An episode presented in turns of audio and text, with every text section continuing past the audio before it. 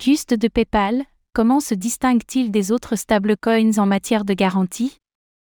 La sortie du Pust avait fait grand bruit au début du mois d'août, car elle montrait l'engagement du géant PayPal pour le secteur des crypto-monnaies. Un mois et demi après, où en est le stablecoin? Un nouveau rapport de l'entreprise nous donne des informations sur son évolution.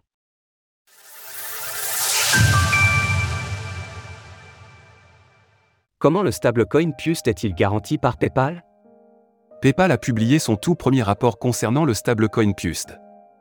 Désormais indispensable dans le monde des stablecoins après le fiasco Terra, ce type de rapport permet de savoir combien de tokens sont émis et comment ceux-ci sont adossés.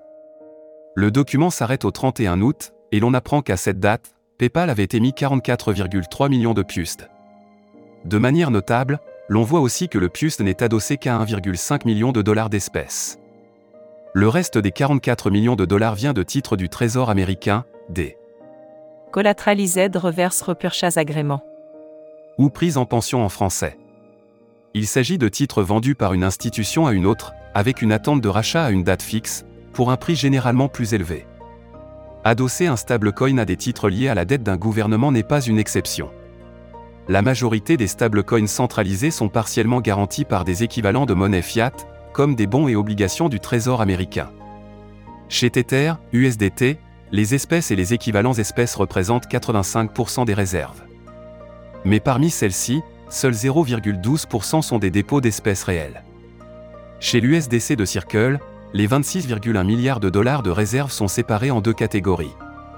24,3 milliards correspondent à un fonds de réserve varié, géré par BlackRock. Les espèces réelles ne correspondent quant à elles qu'à 1,8 milliard de dollars.